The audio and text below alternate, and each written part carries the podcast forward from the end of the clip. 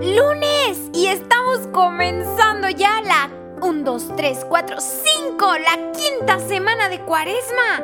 Hoy vamos a ver la unción en Betania.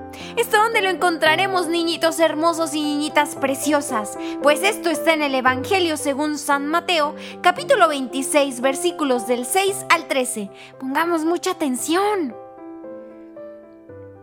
Cuando Jesús estaba en Betania, en casa de Simón el leproso, se acercó una mujer que llevaba un frasco de alabastro como perfume muy valioso y lo derramó sobre la cabeza de Jesús mientras él estaba sentado a la mesa. Al ver esto, los discípulos indignados preguntaron ¿Para qué tal derroche? Ese perfume pudo venderse a un precio muy alto para repartir el dinero entre los pobres. Jesús dándose cuenta les replicó ¿Por qué molestan a la mujer? Ella hizo una obra buena conmigo. A los pobres los, tendrán siempre con ustedes. En cambio a mí no me tendrán siempre. Ella, al derramar este perfume sobre mi cuerpo, lo hizo para preparar mi sepultura. Les aseguro que en todas partes del mundo donde se proclame la buena noticia, se contará lo que acaba de hacer conmigo para honrar su memoria. Palabra del Señor. Gloria a ti, Señor Jesús. Pues muy bien, niñitos, vamos a reflexionar juntos acerca de esto. Tomemos la imagen de la vasija de alabastro con aceite perfumado.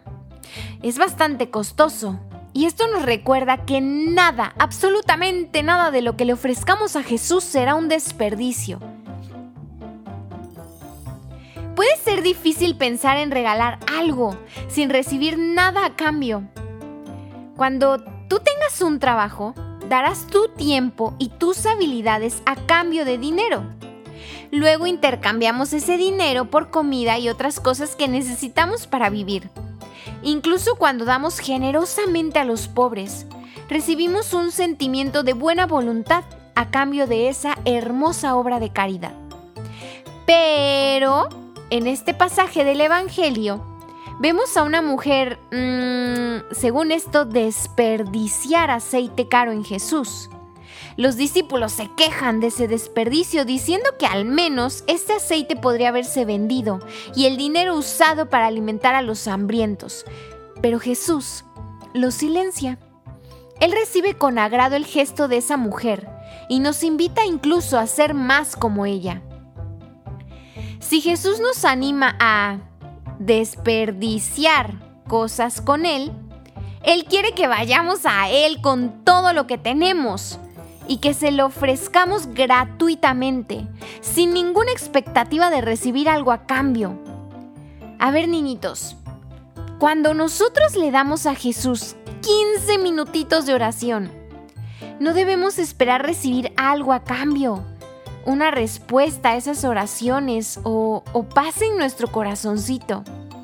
En cambio, debemos ser como Jesús, que dio todo por nosotros en esa cruz, sin esperar absolutamente nada de nosotros.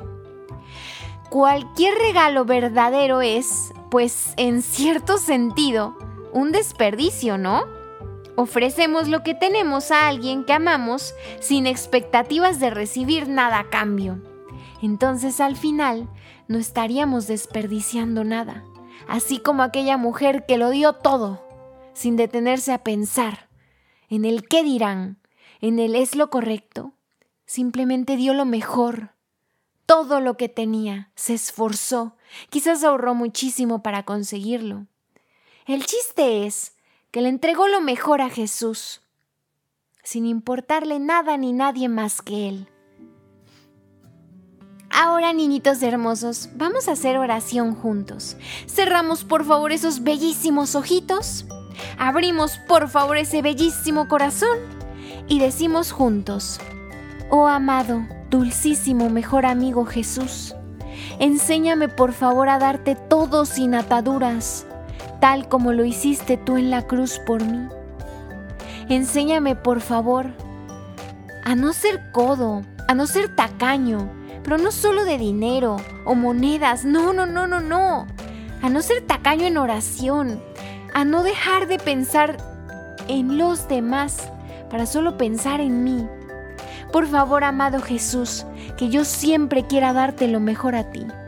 Que ese perfume carísimo sea mi corazón, sean mis sentimientos, mis emociones, mi tiempo libre, todo lo mejor de mí, que sea para ti.